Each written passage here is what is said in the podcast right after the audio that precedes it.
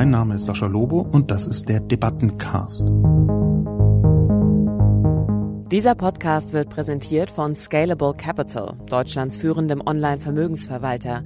Sie suchen eine passende Altersvorsorge oder eine Alternative zu Ihrem Festgeld, das kaum noch Zinsen bringt? Scalable Capital legt Ihr Geld an den Finanzmärkten an, steuert Ihr Depot und überwacht das Risiko, vollautomatisch und kostengünstig. Ab einer Anlage von 10.000 Euro. Bitte beachten Sie, Geldanlagen bergen Risiken. Jeden Mittwoch erscheint meine Kolumne Die Menschmaschine auf Spiegel Online.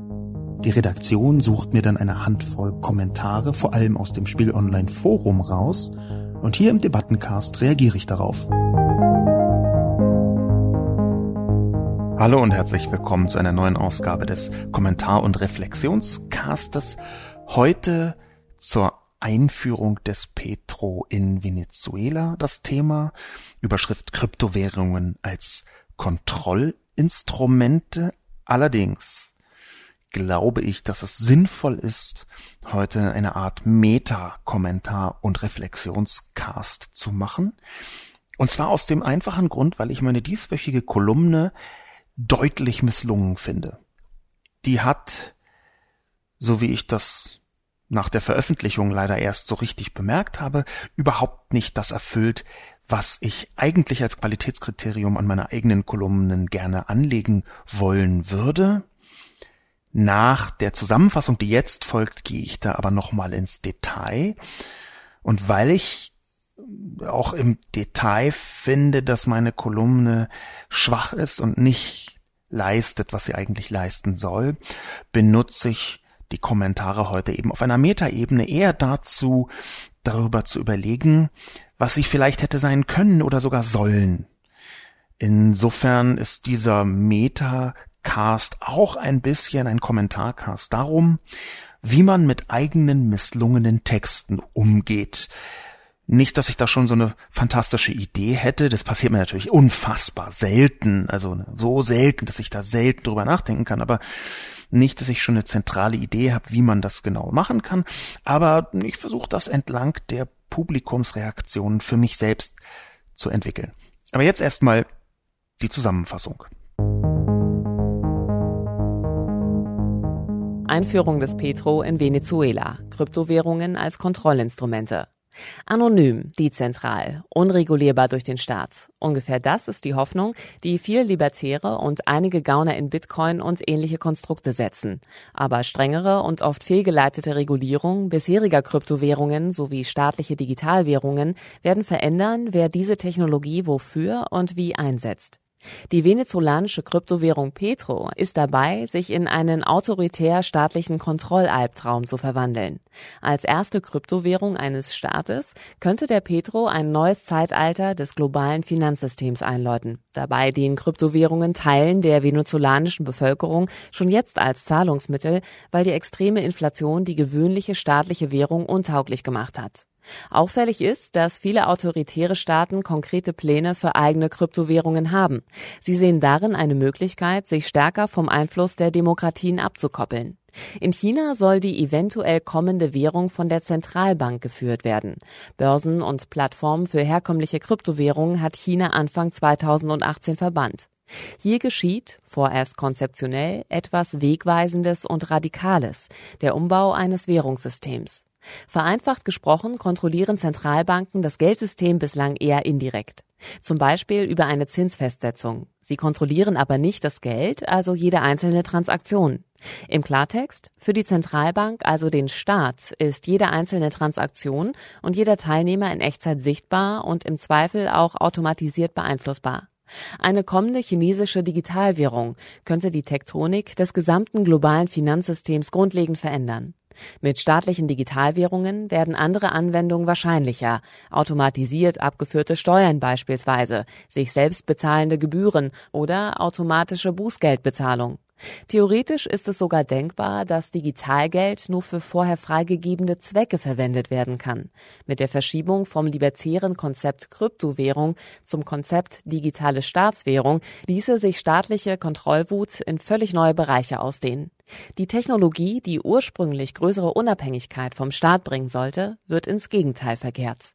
Ja, und jetzt versuche ich überhaupt erstmal rauszufinden, warum ich meine Kolumne so deutlich misslungen finde. Ganz konkret habe ich angefangen und wollte ungefähr fünf verschiedene Dinge gleichzeitig sagen. Ähm, ich habe als Anlass die äh, venezolanische Kryptowährung, die erste staatliche Kryptowährung der Welt, die auch veröffentlicht worden ist, genommen. Kryptowährungen sind ja gerade in aller Munde. Die dahinterliegende Technologie Blockchain habe ich neulich schon mal grob umrissen, wie die genau funktioniert. Ähm, Kryptowährungen äh, sind von den allermeisten Menschen noch nicht verstanden.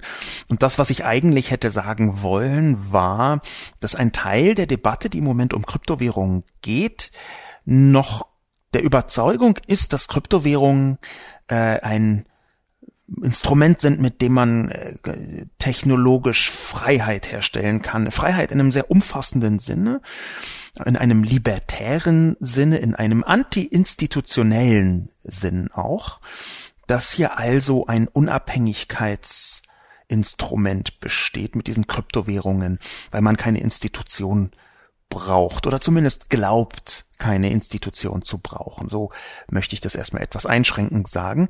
Das war einer der Punkte, die ich angeben wollte. Das zweite war, dass ähm, wir eine Weiterentwicklung von der Kryptowährung haben in Richtung von Digitalwährungen. Ich halte es nicht für einen Zufall, dass eine ganze Reihe von autoritären Staaten und Regimes Kryptowährungen anfangen anzubieten und ganz konkret konzeptionell planen. Das schon erwähnte Venezuela ist da ein Beispiel. Russland tut das ebenso. China bereitet das vergleichsweise konkret vor. Auch das kommt in der Kolumne. Aber ich habe den Punkt nicht so richtig rüberbringen können, warum jetzt genau aus meiner Sicht ähm, Krypto- und Digitalwährungen ein Instrument sein könnten äh, für Staaten, die äh, autoritär regieren ich, den Punkt habe ich irgendwie nicht gemacht. Vielleicht, weil ein dritter Bereich, den ich mit abbilden wollte, so ein bisschen sich in den Vordergrund gedrängt hat, nämlich die Entwicklung, die wir gerade in China sehen, dass ähm, in China im Prinzip das neue Silicon Valley entstanden ist. Ich habe dazu einen hm, kurzen Abschnitt in meiner Kolumne gehabt, der da so fast wie äh, zufällig reingeworfen oder so rangeflanscht, so äh, Frankensteinhaft ranoperiert aussieht. Das liegt aber daran, dass er Frankensteinhaft ranoperiert ist. Auch das ein Kriterium des Misslingens, wenn man merkt, einzelne Textteile, die müssen da zwar drin sein, aber die fühlen sich so an, als hätte man die äh, äh, wie, wie so eine künstlichen, also wie so einen zusätzlichen künstlichen Blinddarm, die man dann auch noch ranoperiert und der zwar auf der einen Seite, wenn man ihn abschneiden würde, sofort dazu führt, dass man verblutet, aber auf der anderen Seite auch überhaupt gar keinen echten Zweck erfüllt. Also noch schlimmer als ein Blinddarm, der erfüllt ja offenbar einen Zweck anders als man früher dachte. Aber man merkt schon an der Metaphernwahl, ich kann mich mit meinem Text gar nicht anfreunden, in keiner Dimension. Drei verschiedene Aspekte, die ich reinbringen wollte, habe ich jetzt versucht äh, anzudeuten, eine ganze Reihe von anderen Aspekten, wie nämlich die Digitalisierung auf das Weltfinanzsystem wirkt und was in Zukunft noch passieren könnte, die beiden letztlich, letzten Aspekte. Die habe ich angedeutet, nicht ausformuliert, teilweise auch durch eine zu große Vereinfachung Dinge falsch verstanden. Ich bin, wie man ahnt, mit meinem Text nicht zufrieden. Gar nicht zufrieden. Es ist viel zu wenig Greifbares dabei herausgekommen. Keine richtig große zentrale These, außer dieser einen These, die eigentlich immer geht, nämlich, naja, fast jede Technologie, Technologie und eben auch Kryptowährungen kann man so oder so verwenden. Zu Freiheitsaspekten hinwenden oder zu Kontroll-, Überwachungs- und autoritären Aspekten hinwenden. Das kann man ärgerlicherweise ja übers Internet sagen, das deute ich ganz zum Schluss auch an. Das kann man ebenso aber auch über äh, Buttermesser sagen. Ähm, ich fürchte einfach, das ist eine Nullaussage, wenn man sie nicht in der Tiefe begründet. Und hier äh, fehlt Tiefe. Das ist der eigentliche Vorwurf. Ich habe 15 Gedanken angerissen, fünf Aspekte versucht anzudeuten.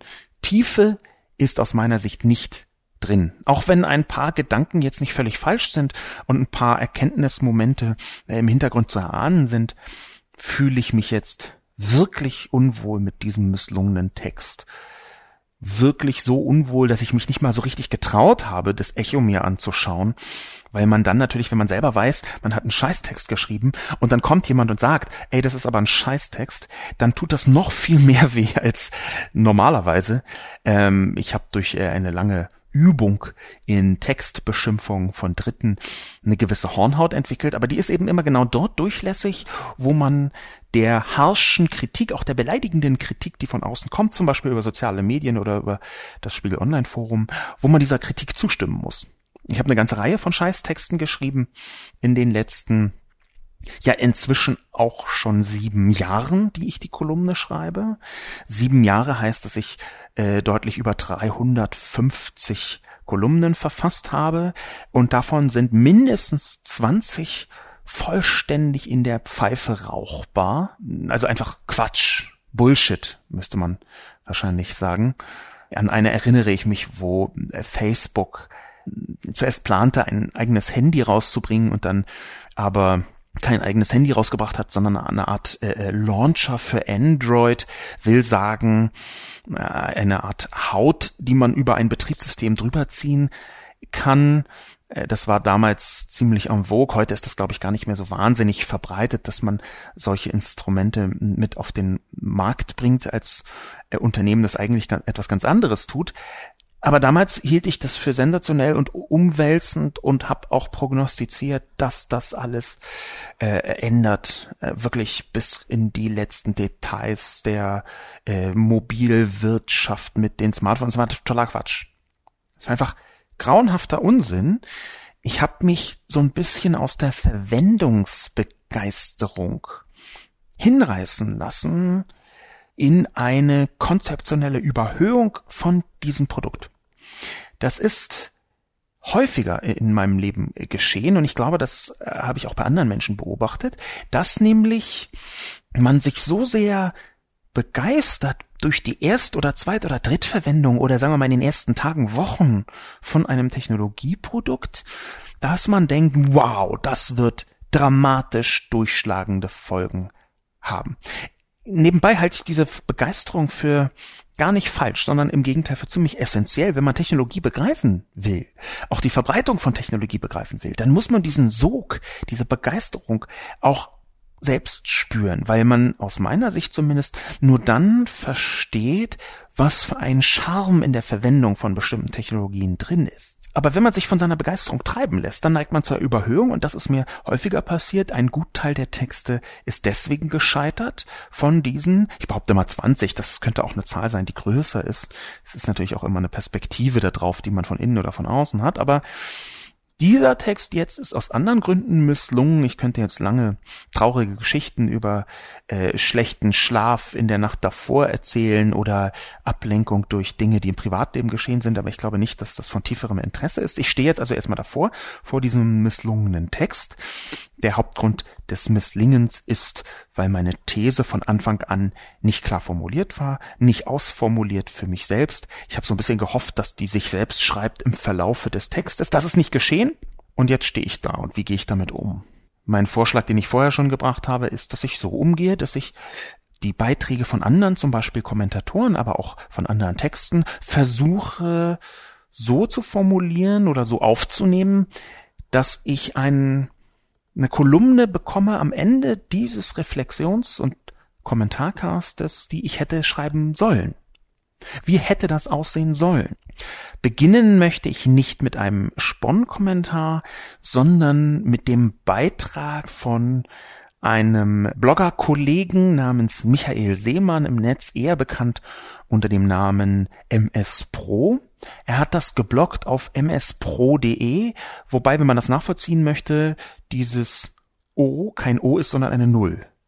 Wenn man den Beitrag also lesen will, dann muss man mspr0.de eingeben. Dort findet man den Text Blockchain für Dummies. Blockchain für Dummies ist äh, ursprünglich, das steht da drüber, mal gedacht gewesen als Erklärtext für ein Medium. Das Medium war da mit dem Text uneinverstanden und deswegen hat er das auf seinem Blog veröffentlicht. Die, Ke die äh, Kernthese, Käse, Zusammenziehung als Kernthese, Käse, großartiges neues Wort.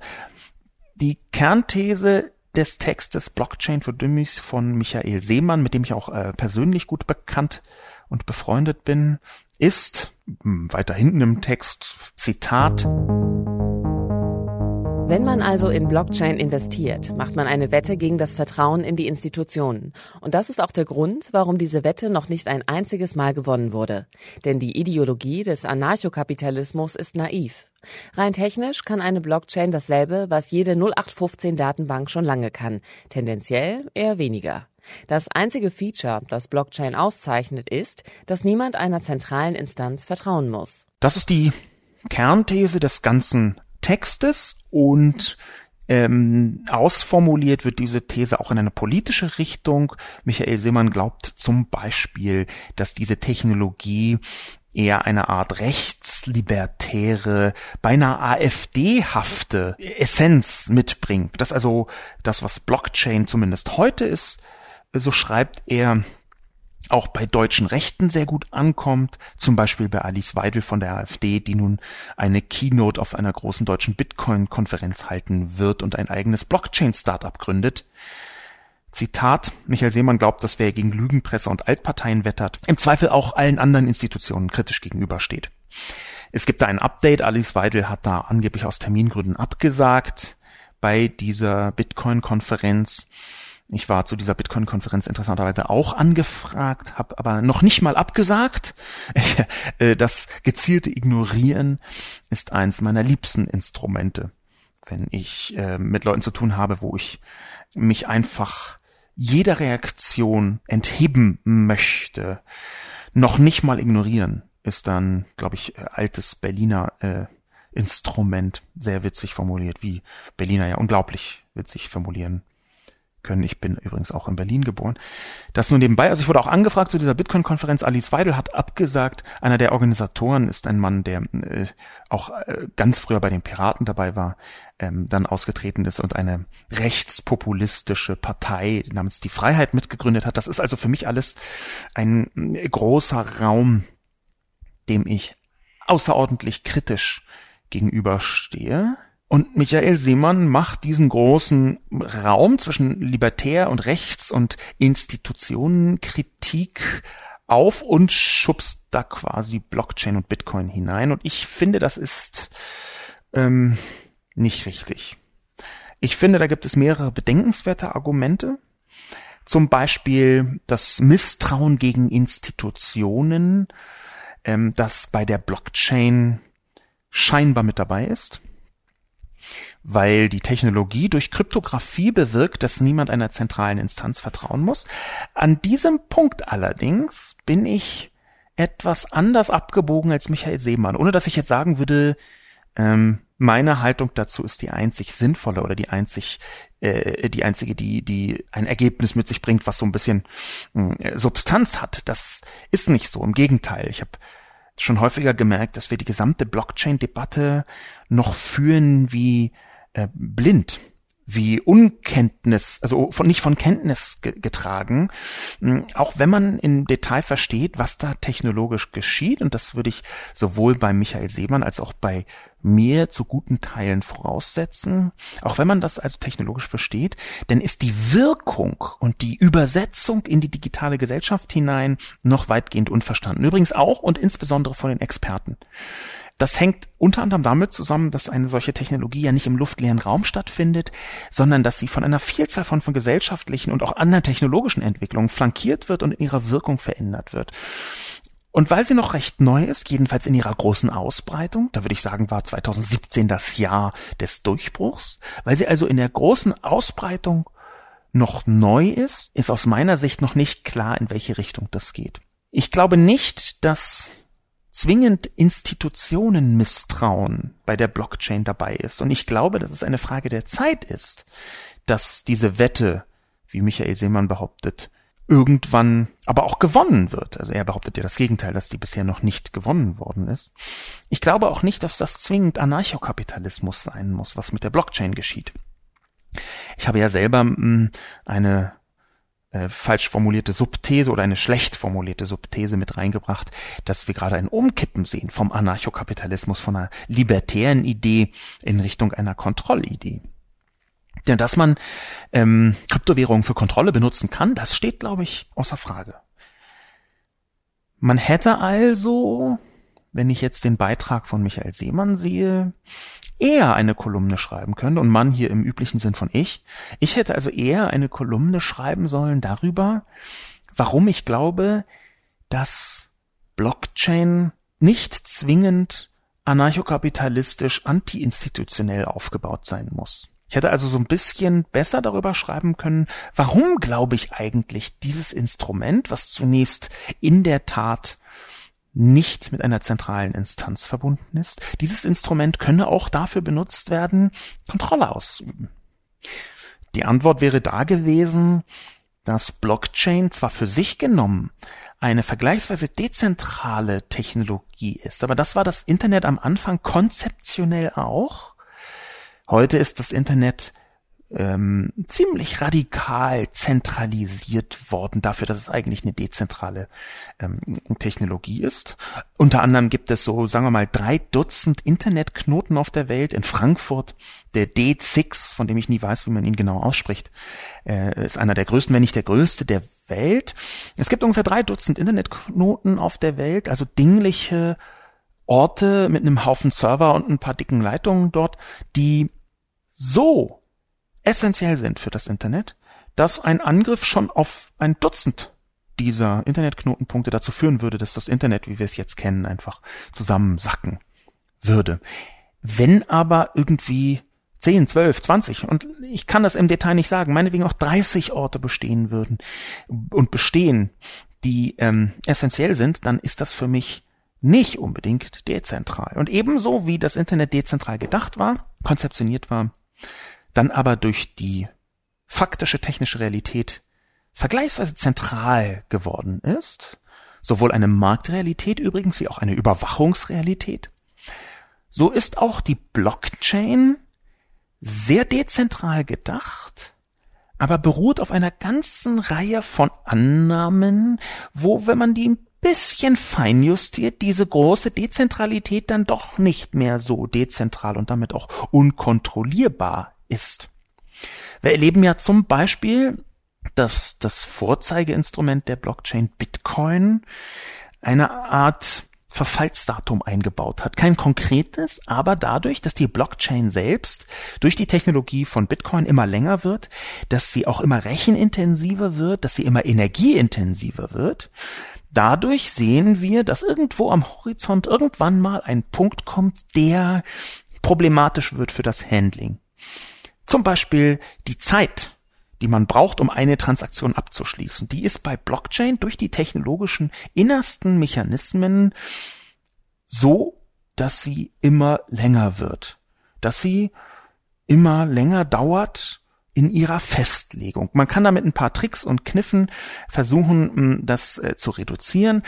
Das ist jetzt auch von mir eine vereinfachte Darstellung, die einfach sagen soll, wir haben nicht unendlich Zeit. Bei der Blockchain erstmal zehn Jahre warten und dann gucken, was passiert. Ähm, unter anderem deswegen gibt es äh, ein, eine Art Fork, also eine technische Abspaltung von Blockchain, äh, von Bitcoin namens Bitcoin Cash. Das sind alles technische Details, die in anderen Technologien anders geregelt worden sind. Andere dezentrale Mechanismen oder Mechanismen der Dezentralität und des gegenseitigen Vertrauens, wo man eben nicht mehr eine Instanz braucht, sondern ein gemeinsames, einen sogenannten Konsens herstellen kann. Wer da mehr wissen will, sich da reinfuchsen will, kann einfach mal die beiden Begriffe ähm, Proof of Work äh, googeln, beziehungsweise den Begriff Proof of Work.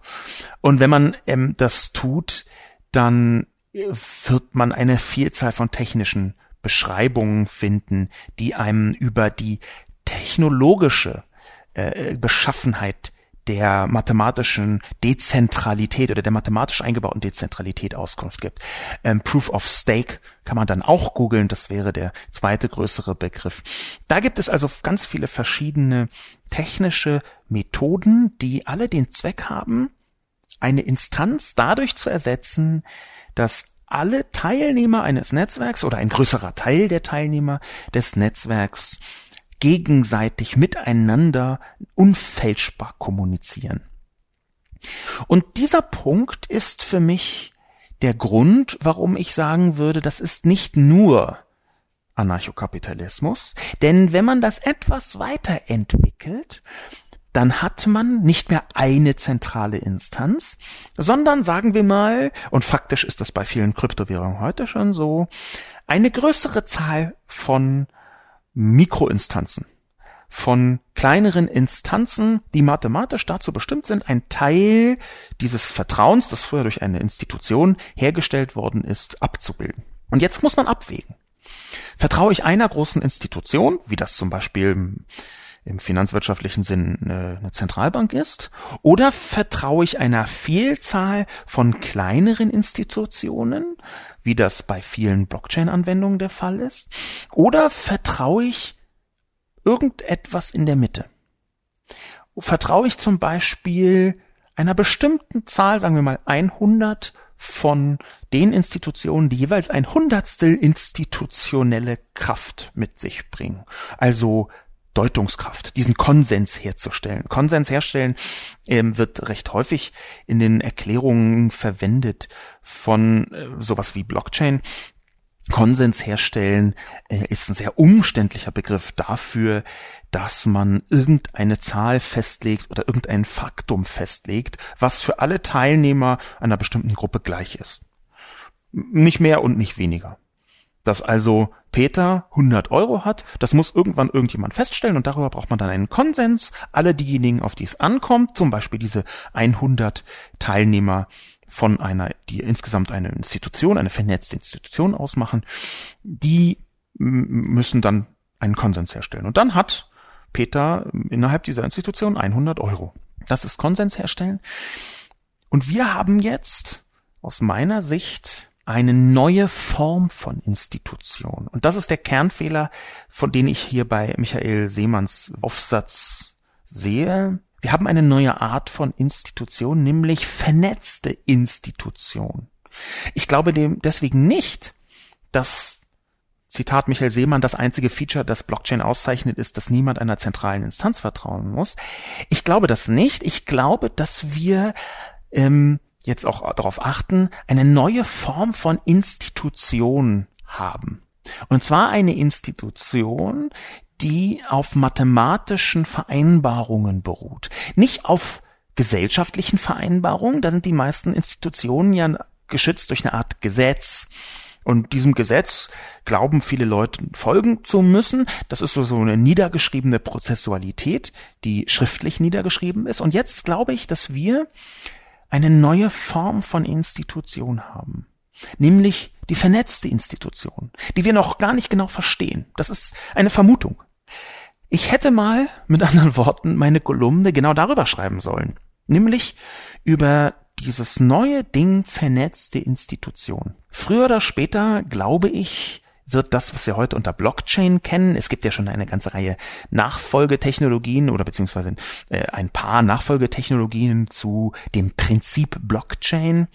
Ähm, ich hatte Hashgraph äh, schon mal erwähnt, das ein bisschen anders funktioniert als Blockchain, dass man aber eigentlich sich auch unter Dezentralisierungstechnologie erstmal so merken können sollen wollte. Ich glaube, dass wir das weiterentwickeln und weiterentwickeln und wir irgendwann ankommen bei dem Topos bei dem Thema vernetzte Institution.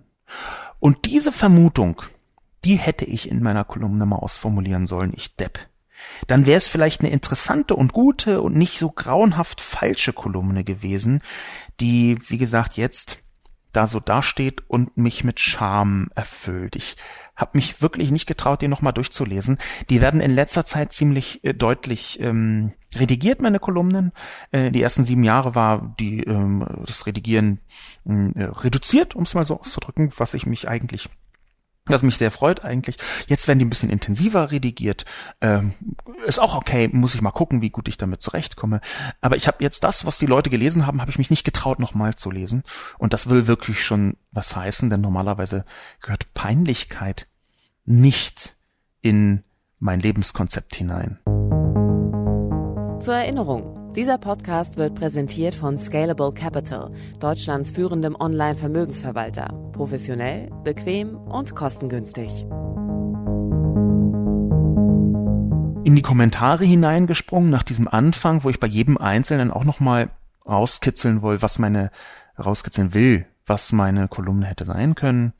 Referendum hat geschrieben. Blockchain ist auch ein Trottelarchiv.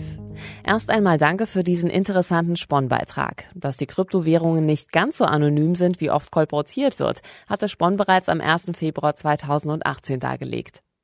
Die Blockchain vergisst nichts. Sichtbar sind diese Transaktionen in der Blockchain inklusive aller Einzahler und Empfänger. Diese Protokollierung und unbefristete, dezentrale und damit kaum manipulierbare Aufbewahrung ist der zentrale Zweck der Blockchain. Die Anonymisierung für die Polizei kein Problem.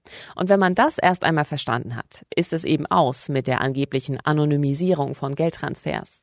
Der aktuelle Run auf Bitcoins dürfte auch deshalb so gepusht worden sein, weil das nun auch die Banken verinnerlicht haben. Zudem haben die gar kein Interesse an Geldströmen außerhalb ihres Einflussbereichs. Die absolute Kontrolle von Geldströmen betreibt sukzessive auch die EU. Über kurz oder lang wird das Bargeld wohl abgeschafft werden. Und dann viel Spaß mit der totalen Überwachung aller Geldströme. Alles selbstverständlich, um böse Buben und Terroristen zu fangen. Wer es glaubt. Es sind einige Missverständnisse in diesem Kommentar drin. Ich beginne aber damit, dass ihr jemand sagt, danke für den interessanten Sponnbeitrag. Interessant äh, kommt mir immer vor wie ein Adjektiv, das Menschen dann sagen, wenn sie dem Autor zwar positiv gegenüberstehen, tendenziell, aber den Beitrag verwirrend fanden. Dann sagt man interessant. Ich habe mit einigen Menschen in meinem Leben zu tun gehabt, die ähm, interessant auf eine Weise betont haben, wo sehr deutlich geworden ist, dass sie eigentlich wirre Scheiße meinen. Ich glaube nicht, dass das hier der Fall ist, aber mh, mm, ganz offensichtlich bin ich da auch nicht in äh, das Verständniszentrum von Referendum äh, hineingelangt mit meinem Beitrag, was 100 Prozent an meinem Beitrag liegt, wie ich vorher schon gesagt habe. Was ich herausziehe, ist ähm, eher auch eine Metaerkenntnis. Da sind nämlich viele Vermutungen drin. Ähm, die sind so ganz äh, gut und das finde ich mal richtig, wenn man vermutet und das auch so formuliert. Eben als Vermutungen auch ausgezeichnet, zum Beispiel der aktuelle Run auf Bitcoins dürfte auch deshalb so gepusht worden sein. Ähm, das ist eine Vermutung, das ist legitim. Ich glaube das jetzt eher nicht. Anonymisierung übrigens, wie ich geschrieben habe, ist mit Bitcoin anders, als man das am Anfang denkt. Ähm, natürlich ist es ein Trottelarchiv insofern, als dass jede einzelne Transaktion in Bitcoin von außen für immer nachvollziehbar ist. Das ist das Wesen dieser Blockchain beziehungsweise eines Teils dieser Blockchain-Technologie, ähm, dass man eine Kette bildet, deswegen auch Chain, die besteht aus einzelnen Blocks und in jedem Block wird halt nach bestimmten mathematischen Bedingungen ähm, eine äh, Transaktion reingeschrieben, reingebrannt und an alle Teilnehmer verteilt. Aus diesem Grund ist es tatsächlich ein Archiv, das man von außen lesen kann. Aber was man von außen lesen kann, ist das Konto X, hier bitte eine x-stellige Zahl reindenken mit 100 Buchstaben dazwischen und so weiter und so fort, dass also ein Konto X eine Transaktion Y an das andere Konto Z vorgenommen hat. Aber wer Y und wer Z ist, äh, oder wer X und wer Z ist, das waren ja die beiden Kontos, das kann man nicht sagen. Das, diese Zuordnung kann man so nicht machen. Man kann Bitcoin so verwenden, dass es anonym ist in dem Moment, wo man sich eine, äh, ein Konto zulegt oder zugelegt hat auf einer anonymisierten Ebene. Ähm, das, sonst wäre es ja auch jetzt einfach. Also sonst könnte man ja vergleichsweise einfach abbilden, wer da jetzt genau wie im Start ist. Aber anonym ist hier weniger der Fall als Pseudonym. Und es ist eine ziemlich schwer knackbare Pseudonymisierung, die über Bitcoin funktioniert. Gerade wenn man das mit anderen Anonymisierungsinstrumenten kombiniert. Insofern ganz so leicht ist es jetzt nicht. Auch darüber hätte ich also schreiben können. Was ich hier mitnehme ist, natürlich sind auch Leute, die sich dafür interessieren, noch nicht in der Gänze durchdrungen, haben noch nicht in der Gänze durchdrungen, wie genau Blockchain und Bitcoin funktioniert. Ebenso hätte ich, wenn ich diesem Kommentar mal so die Essenz rauswringe, über Kontrolle von Geldströmen im digitalen Zeitalter schreiben können. Natürlich haben eine ganze Reihe Staaten, nicht nur autoritäre Staaten, sondern auch ein demokratisches Konstrukt wie die EU, in Klammern, ja, ich glaube, dass die EU ein demokratisches Konstrukt ist und ein demokratisierendes auch, in Klammern zu Ende, ich glaube, dass auch demokratische Konstrukte wie die EU und die Staaten dahinter verdächtig starke Kontrollwünsche haben, was Geldflüsse eingeht. Das geht schon eine ganze Weile so, die Überwachung der Geldströme, und ich finde das noch nicht mal in allen Details total falsch. Das muss ich dazu sagen.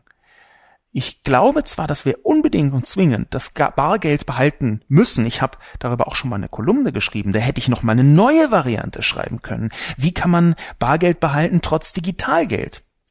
Das wäre eine Anregung gewesen. Aber ich glaube auch, dass diese Kontrolle über die Geldflüsse noch zunehmen wird. Ich bin nicht der Meinung, die viele Rechtslibertäre teilen, dass das dann für negative Zinsen äh, verwendet werden wird oder dass das der größte und wichtigste Verwendungszweck sein sollte oder dürfte. Meine Haltung ist eher, dass man ein Recht auf Nichtüberwachung hat und dass das Prinzip Bargeld vor allem im Detail, in den kleinen Dingen, aus meiner Sicht eine Art Schutz vor der Überwachung ist. Insofern wäre auch darüber eine Kolumne möglich. Aber Überwachung, Geldflüsse, digitales Geld, Bargeld, der Komplex, habe ich schon mal geschrieben, könnte ich ein Update drüber schreiben im Zuge der Kryptowährung. Gut, wie soll ich sagen, habe ich nicht getan. Hätte ich mal machen sollen. Meine Güte. Die vielen Kolumnenideen, die jetzt nicht geschrieben worden sind. A. Neumann.bs schreibt, das Ganze kapiert eben keiner so richtig. Die Leute bekommen nur mit, dass man mit dem Zeug irgendwie zum Millionär werden kann. Sie verewigen in der Blockchain einen riesigen Haufen Quatsch und setzen sich selbst auf eine tickende Zeitbombe. In dem Moment, in dem man bei einer Handelsbörse gegen echtes Geld kauft oder verkauft, ist überhaupt gar nichts mehr anonym. Im Moment noch ist es für Ermittler oder Banken sowas wie ein Kreuzworträtsel, alle weiteren oder vorangegangenen Schritte in der Blockchain nachzuvollziehen. Aber so wird es ja nicht bleiben. Bald schon kann jeder PC von 1992 mit der entsprechenden Software auswerten, zu wie viel Prozent die erworbene Bitcoin-Villa mit Drogengeld von 2012 oder falsch gezahlten Steuern von 2015 bezahlt worden ist. Mit fünf Stellen hinter dem Komma.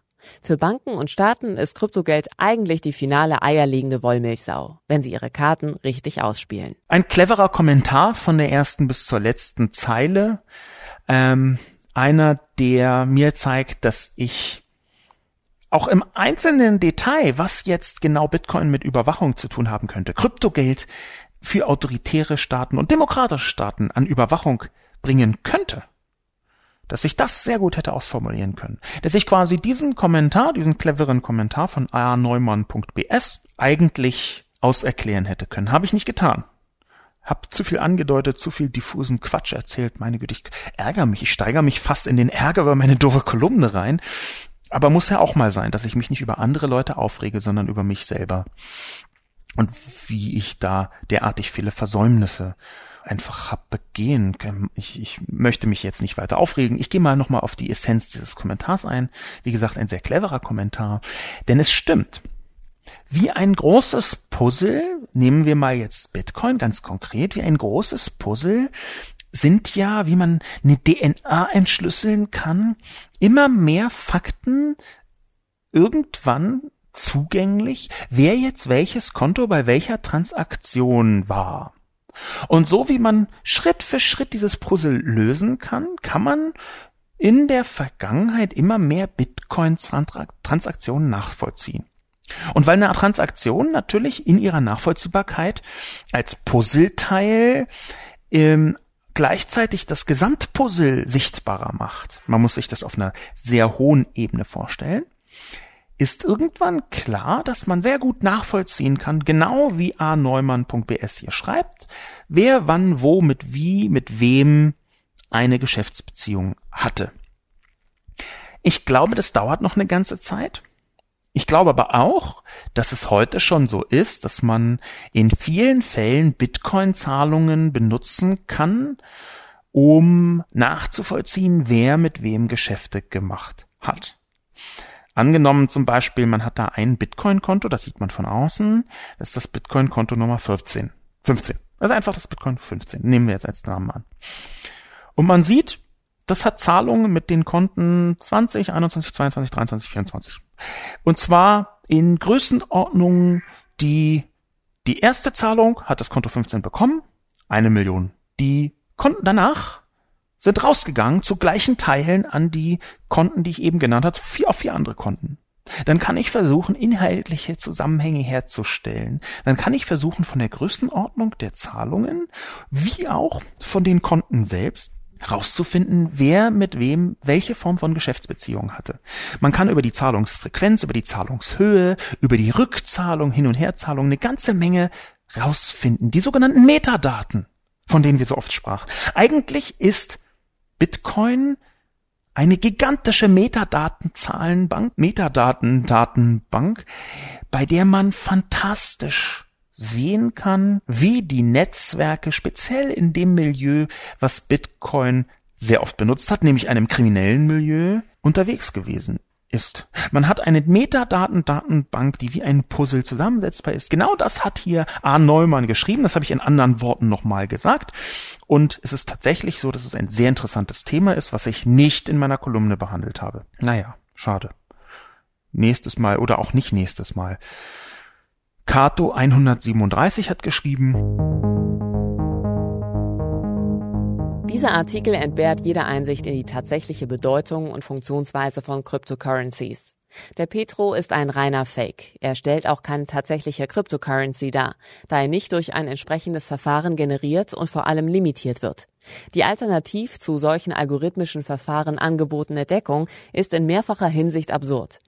Weder ist die zukünftige Ölpreisentwicklung vorhersehbar, noch verfügt Venezuela tatsächlich über die behauptete Deckung, da weder Venezuela noch PDVSA unabhängig in der Lage sind, das als Deckung angebotene Öl zuverlässig zu gewinnen und absolut nicht in der Lage sind, es zu raffinieren. Darüber hinaus gibt es keinerlei Gewähr, dass der Petro nicht jederzeit und in beliebiger Höhe inflationiert werden kann, da er nicht die dazu erforderlichen Merkmale einer Cryptocurrency aufweist. Dieser Kommentar ist nur teilweise richtig aus meiner gegenwärtigen Perspektive.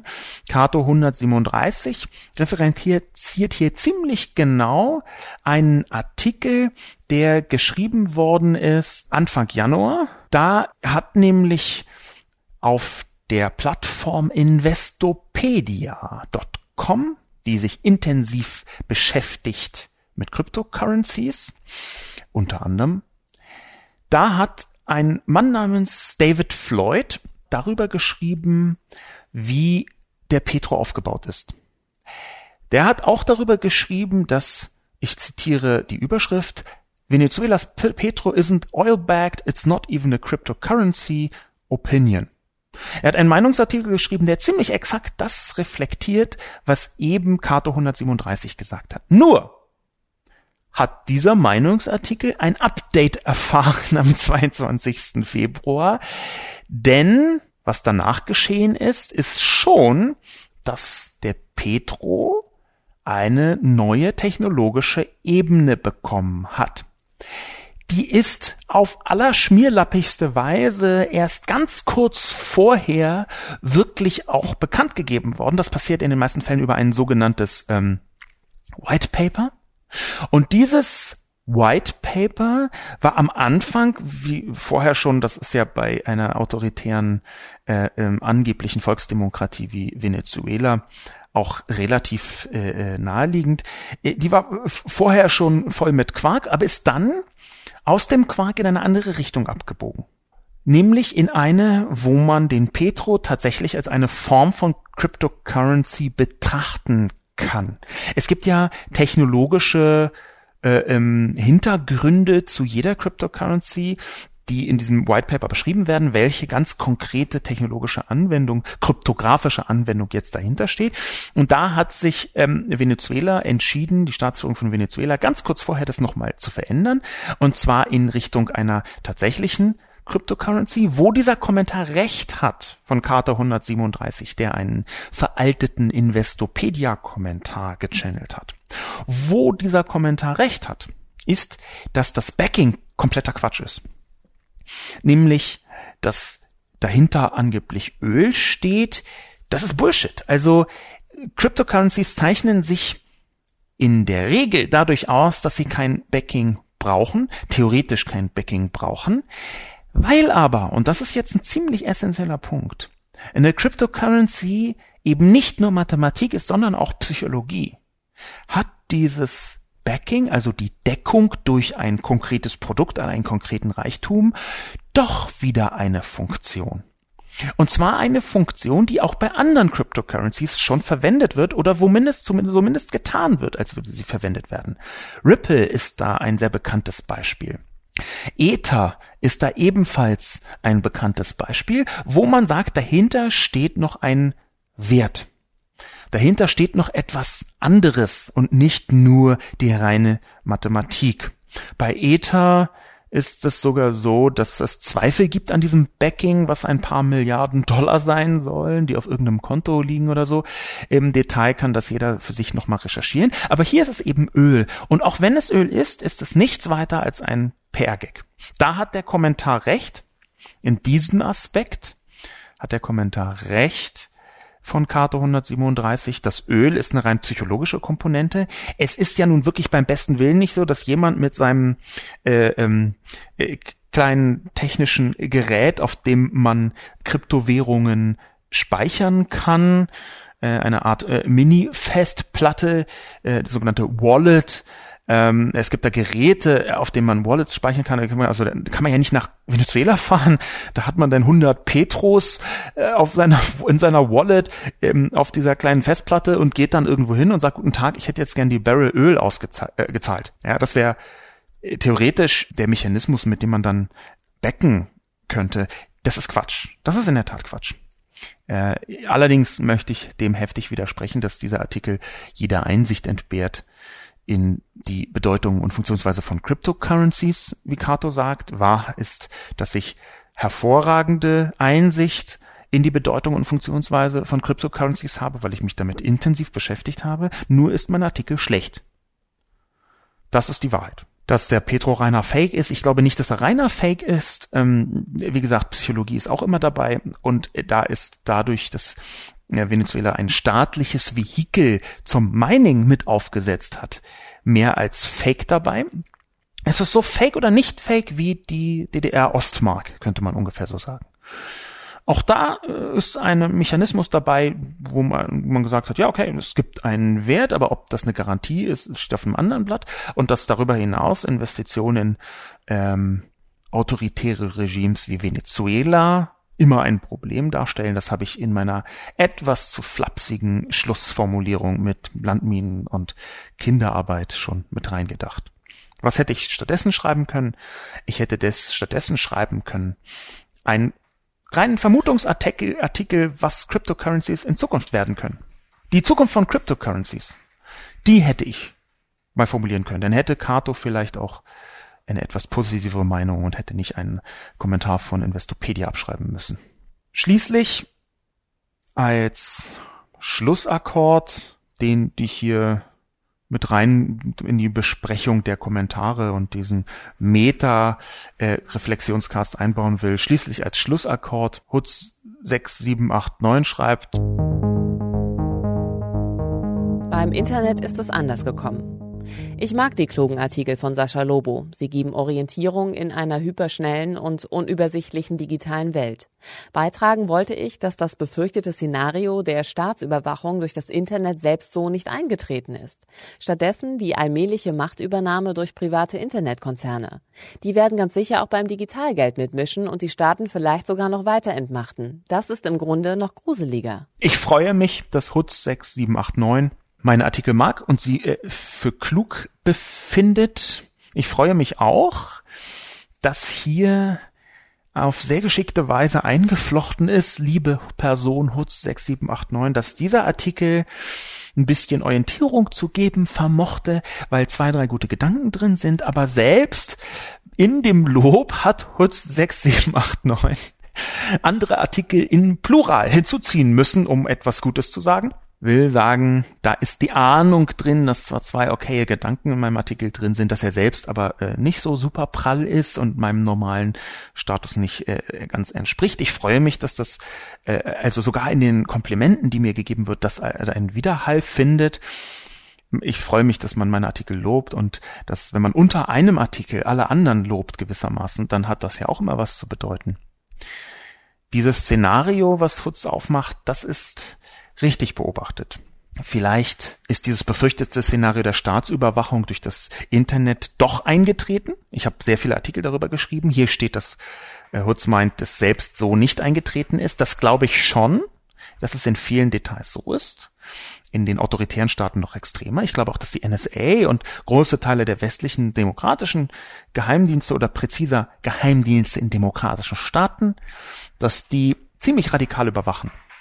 Aber ich sehe, was gesagt wird, dass das befürchtete Szenario, das ich auch in vielen Artikeln skizziert habe, so in den westlichen Zivilisationen noch nicht eingetreten zu sein scheint, jedenfalls noch nicht die Folgen. Was aber eingetreten ist, ist, dass in anderen Ländern diese Überwachung dazu führt, dass auf radikale Weise Krieg geführt wird. Wir haben immer noch viele, viele Drohnentote. Die Drohnenmorde, vor allem durch die Vereinigten Staaten, sind ganz eindeutig Folge einer radikalen Überwachung. Insofern es stimmt, es ist nicht so schlimm, wie ich äh, befürchtet habe. Es ist anders schlimm. Und dass die Überwachung immer noch da ist, heißt nicht, dass sie nicht irgendwann auch in radikaler Weise verwendet werden dürfte. Stattdessen schreibt Hutz 678, haben wir die allmähliche Machtübernahme durch private Konzerne, die werden sicherlich auch beim Digitalgeld mitmischen und vielleicht Staaten noch weiterhin machten. Auch hier ist ein wichtiger und interessanter Aspekt dabei. Ich hätte noch stärker auf diesen libertären Aspekt reingehen können. Dass natürlich die nicht Institution, die hinter der Kryptowährung steckt, auch einen ziemlich harten libertären Kern hat. Aber, und hier möchte ich nochmal einen anderen Punkt anbringen, nicht Institution heißt auch, dass private Netzkonzerne weniger Macht haben könnten, theoretisch. In dem Moment, wo eine Institution ersetzt wird oder zum Teil ersetzt wird durch eine dezentrale mathematische Berechnung des Konsens, in dem Moment habe ich eigentlich ein Instrument, was sehr viel schwerer kontrollierbar ist. Eigentlich. Ich habe ja vorher schon gesagt, man muss das als Grauzone betrachten. Aber eigentlich könnte theoretisch eine verteilte, dezentrale mathematische Berechnung des Konsens, also das, was konzeptionell in der Blockchain steht, sowohl Staaten wie auch große Netzkonzerne einen Teil ihrer Macht kosten. Und ich weiß nicht, ob das im Detail gruseliger ist. Hutz 6789 stellt die These auf, dass dann irgendwie die Konzerne noch mehr Macht haben als ohnehin schon. Das fände ich auch gruseliger. Ich glaube auch an ein Primat der Politik im demokratischen Sinn, will sagen, Konzerne brauchen eine demokratische Kontrolle. Ich glaube, dass viel schief geht, weil wir noch nicht herausgefunden haben, wie man Plattformen richtig regulieren kann. Die falsche Regulierung macht sie in den meisten Fällen übrigens stärker. Wir sehen das bei Sachen wie dem Leistungsschutzrecht, bei verschiedenen Entwicklungen des Datenschutzes, die äh, dazu gemacht sind, um große Konzerne zu, angeblich zu kontrollieren. Und was am Ende rauskommt, ist eigentlich eher etwas, was die Konzerne sehr viel stärker macht. Aber ich sehe in der Dezentralität noch immer einen möglichen Ausweg. Ich weiß nicht, ob sich das erfüllen wird beim Geld. Im Moment ist Kryptowährung ein äh, weittestgehend reines Spekulationsinstrument geworden.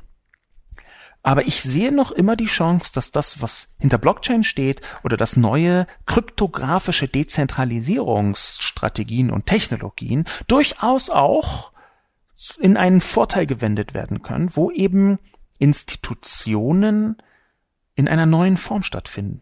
Auch hier also nehme ich mit, ich hätte eigentlich, verdammte Axt nochmal, eine Kolumne schreiben sollen über meine Vermutung, dass irgendwann dezentrale Institutionen, vernetzte Institutionen stattfinden. Und dass diese Institutionen, diese vernetzten Institutionen nach anderen Prinzipien funktionieren, mit anderen Stärken und Schwächen und dass sie durchaus auch als neue Ebene einer Gesellschaft funktionieren könnten, einer gerechteren, einer sozialeren, einer besseren Gesellschaft. Das ist hochgeschossen. Das ist weit vermutet. Das ist im Detail vielleicht, mein Kater schnurrt gerade hier heftig ins Mikrofon. Das ist im vielleicht auch äh, naiv.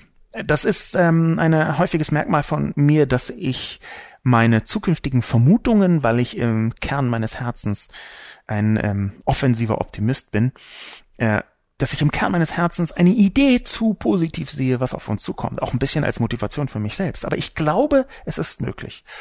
Und ich hoffe, dass allein die Möglichkeit, allein die Tatsache, dass es möglich ist, irgendwann dazu führt, dass wir darauf hinkämpfen.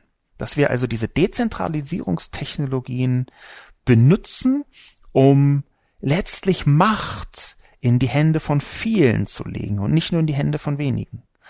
Ich glaube, dass Dezentralisierungstechnologien, vielleicht noch nicht die heutigen, aber vielleicht den nach nach Nachfolger von Blockchain dazu verwendet werden können, dass Dezentralisierungstechnologien dazu verwendet werden können, die Macht in den Händen der Einzelnen, seien es jetzt einzelne Personen, Staaten oder in Konzernen, zu mindern und auf mehrere zu verteilen. Und dass das besser werden kann. Dass wir also eigentlich eine digitale Form von Demokratie einbrennen können in Dezentralisierungstechnologien. Und mit diesem positiven Ausblick über den ich hätte schreiben können, aber es nicht getan habe, weil ich meine Kolumne verkackt habe. Mit diesem positiven Ausblick in die Zukunft möchte ich mich schnurrend verabschieden. Mein Name ist Sascha Lobo. Bis zum nächsten Mal, wo ich hoffe, eine schönere, eine bessere oder auch zumindest eine klügere Kolumne geschrieben zu haben. Vielen Dank fürs Zuhören. Bis bald.